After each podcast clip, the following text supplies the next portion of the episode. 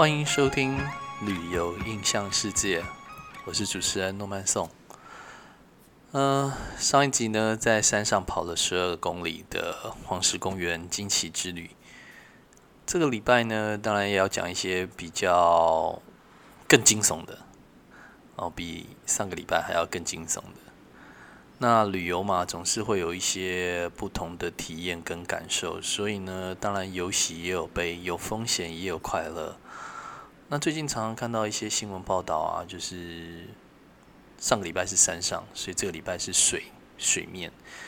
因为呢，最近新闻报道常常就是有一些不按水性啊，就中南部啊发生了一些溺水的事件，甚至有一些是别人溺水了，就下去救人的人呢。反而出事，然后溺水的人呢反而没事，有上岸的这种这个新闻哈。那这让我想起来，就是我标题上面写的哈，这个夏威夷侏罗纪公园的生死一瞬间。这大概是我带团的历史当中最惊悚恐怖的一次。呃，当然没有像上集，上集只是因为人家迷路而已，然后要不然就是找个人，然后把这个跑跑跑来跑去，跑来跑去，在黄石公园的那个长毛象喷泉那个地方跑来跑去，跑了两个小时，然后找一个人。那这次呢，这个事情发生是在一瞬之间，所以呢，在一瞬间的那种感觉会让你觉得更印象深刻，而且它基本上就是生死交关的一瞬间。所以呢，这就是我在带团的时候呢，最让我印象最深刻的一次生死交关的一瞬间。那这一件事情呢，到底是发生在什么时候呢？当然呢，就像我标题写的，这是发生在夏威夷。那这件事情大概也是二十几年前的事情。那我之前其实，在前面的一些 podcast 的这些呃，就是像柏流那个集的时候，我就跟各位讲说，我非常非常喜欢游泳。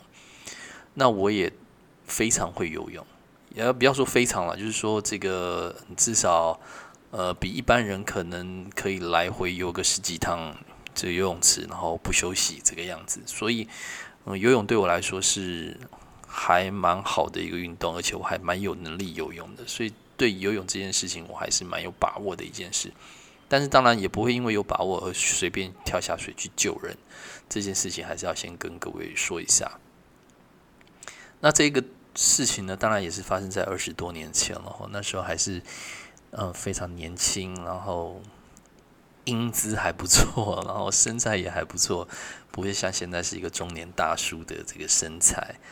那在那当时呢，我就带了一个夏威夷六天的团体。那这个团体也蛮特别的，成员包括的是旅这个因为这这个叫做我们旅行社叫做 Agent Two，啊就是全部都是同业的人。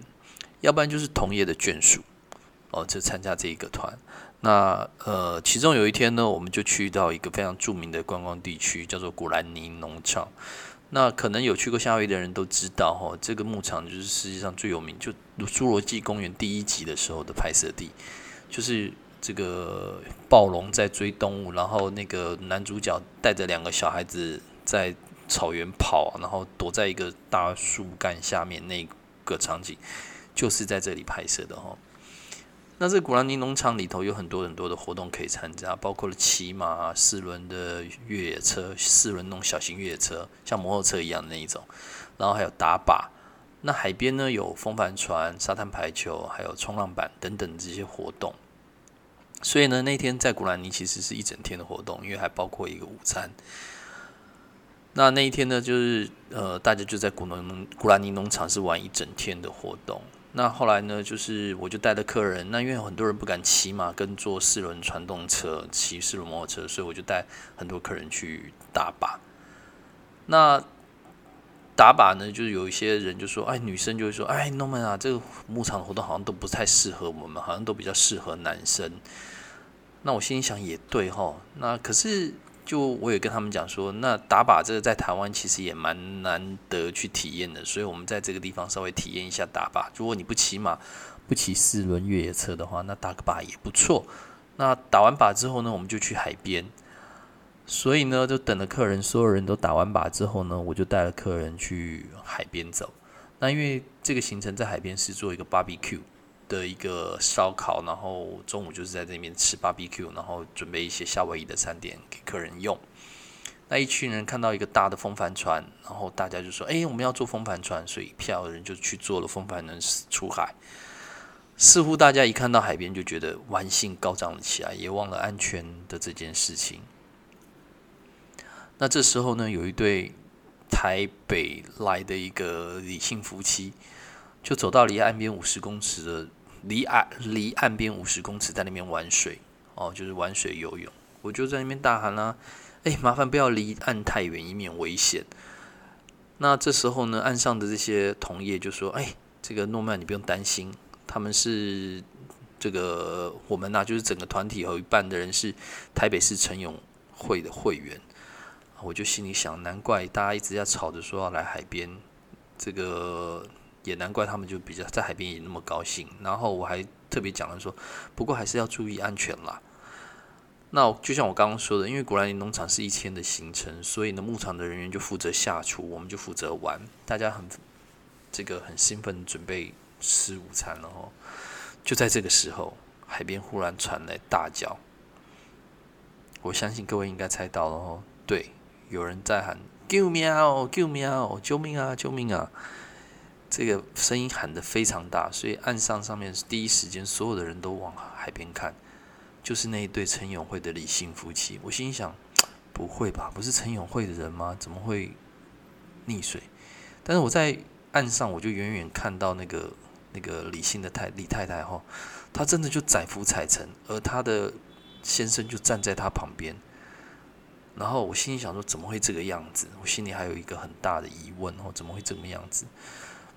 那当然，先不用想这些，就是说心里也没有想那么快，我就。赶快把上衣脱掉，因为那时候是穿的一个就是类似像热裤的这样子的裤子。那我的右边一百公尺外有一个救生员，我的左边也有一百公尺外也有一个救生员。右边那个救生员就很厉害，他就用跑的，就是因为浅海嘛，就不用跑的，跑一跑跑一跑，他就把那个冲浪板就贴在身上，然后就用滑的，用咻就这样滑，就很快，就很快。那我听到救命，我当然也就跳。那我左边其实也有一个救生员，他也是用跑跑一跑跑一跑，他才跳下去。那我心里想说，我也要展现一下我游泳的速度嘛，所以我也很快的，我就我就我也没有跑，我就直接就跳下去。然后呢，一跳下去，我就发现奇怪，不对啊，怎么会这么浅？跟各位讲，那个岸边的那个浅，大概只有到脚小腿的这种深度，就是大概小腿的高度，还不到膝盖，小腿的高度。我就这样子用很漂亮的姿势，那样跳水，想说就这样冲出去，用一股脑的力量可以这样冲。可是我跳下去的当下，就身体啊、膝盖啊、脚踝、手肘就撞到了珊瑚礁。我心里想说，这么浅，怎么可能？怎么可能会溺水？因为真的就只走到小腿，不到膝盖这种深度哈。然后我离这个那一对夫妻大概也只有二三十公尺的距离，所以我心里想说，怎么可能在二三十公尺之内他会溺水？这件事情让我实在是有点匪夷所思。后来呢，我想说，嗯，这样游不是办法，因为还不如站起来跑，所以我就又站了起来，就赶快跑，跑跑跑跑跑跑跑，觉得跑的还比游的快。那因为它是沙跟胶的混合，就是沙岸跟胶岸的混合，所以你跑一跑，跑一跑，跑一跑，我其实跑没两三步路，忽然我就人就沉下去了。跟各位讲，那个落差就是你也许前一步是在小腿，可是你下一步是两公尺深，因为那个礁岸的旁边啊，如果是海水一直掏空的话，就是会掉下去这么深，所以这个李太太就是掉到了那个。所谓的礁岸旁边的一个深洞里头，结果他先生是站在旁边那个沿岸的上头，所以你会发现一个人掉下去载浮载沉，一个人却站着大概腰这么高而已，然后腰大概就是腰到胸的这么高，然后另外一个人却沉下去，然后他没有力量把他老婆这样拉起来，这个样子哦，所以大家形容一下，就是当时的状况就是这个样子，所以他那个海岸线有很大很大的一个落差。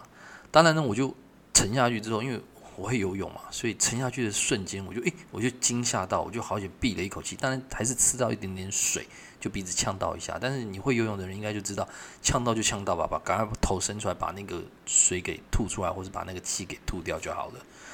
我就把那个吐掉之后，我就开始游泳，就游游游游游到李太太旁边。右边那个救生员呢，其实他用冲浪板很快的就到了这个李太太的旁边哦。那我跟左手边的这两个，那个就他先生，然后还有另外一个救生员，三个人，我们就合力把这个李太太拉到了那个救生板，就是冲浪板上面，然后慢慢再再游回来。大概离岸大概没几公尺，李太太站得住脚的时候，他就说：“没关系，没关系，我自己走。”他可能只是吓到，然后喝了几口水就呛到哦。然后那个李先生就没有力气把他拉起来，就这样子。那踩到地的时候呢，这个李太太就说她自己走。那我说好吧，那你就自己走。我说你确定可以哦？你就他也点点头说哦，这个这个他可以没有问题，所以他就自己的走上岸来了。那大家又一阵欢呼，哇，这这诺曼松好厉害哦，那以后游泳呢，怎样怎样的。可是呢，当下呢，大家看这个李太太没事，因为她自己可以走路。然后呢，我上岸的时候呢，全团的人都吓到。为什么吓到呢？他们就会说：“哎，诺曼，你怎么了？你怎么全身都是血？我全身上下都是血，就是除了头没血之外，我的身体包括了这个肩膀的髋骨，然后胸口，然后这个脚踝、手手腕，还有这个手肘的地方都渗血。然后因为因为从水里面上站起来，所以那个刚好流血，然后又让身体上爬下来，就是整个身体都红的。”各位还记不记得我是不是用很帅的姿势跳下水的那一瞬间，被那个珊瑚礁给撞到、割到，我的全身上下就被割伤了。但是因为很紧，状况很紧急，所以你根本不觉得痛。等我一上岸，水从身上一流下，就搞得我全身上下都是血。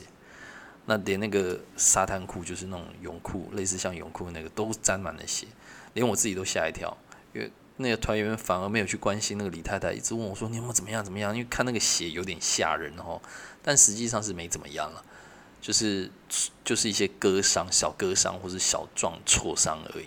我自己呢也觉得还好哦，因为就是其实好像海水碰到伤口都不会觉得痛，感觉痛哦，因为在当下撞到就不会觉得痛，但是后来很痒哦，因为这个被珊瑚礁撞到那个伤口通常会很痒。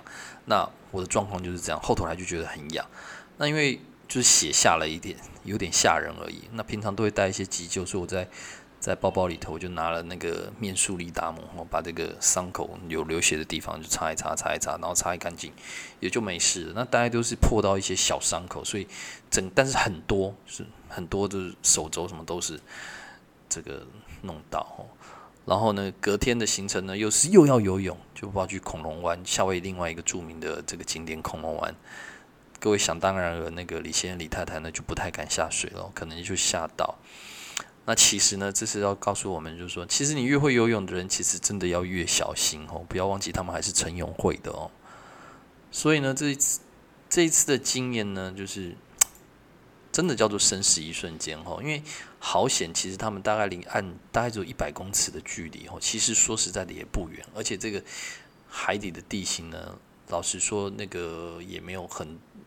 这其实我们有之前有就已经跟客人讲说，这是因为这是礁岸跟沙岸，所以你要特别小心。所以他们在走大概五十公尺的时候，我就叫他们说不要走太远，要小心一点，因为这个是混岸吼，所以你还是要小心。那又听到他们是陈永会的人，所以就觉得应该是没什么问题。但是这样的自信反而会害到客人，或者害到您领队自己吼。所以呢，这就是我在带团经验当中。离生死一瞬间最近的距离，大概就是这一次吧。后面还有几次，但也没有那么惊险了，说还要跳下去救人这样子哦，倒是没有。当然，这种遭遇呢，也是领队最不想要碰到的时候。所以呢，希望以后大家出国呢，都是能平平安安的出门，然后呃，快快乐乐出门，平平安安的回家。因为这个旅游最大的收获就是那个记忆，就是 memory。那所以呢，当然旅游有好跟坏的一些记忆，但是好的记忆，很好的记忆你会记得，很坏的记忆你也会记得。通常那种平庸的记忆，你大概都啊那个地方我有去过，可是实际上发生了什么事情，我好像不熟悉了。但是还是奉劝各位，好的记忆多一点，这种坏的记忆呢越少越好，因为我们领队还是希望大家快快乐乐的出门，平平安安的回家。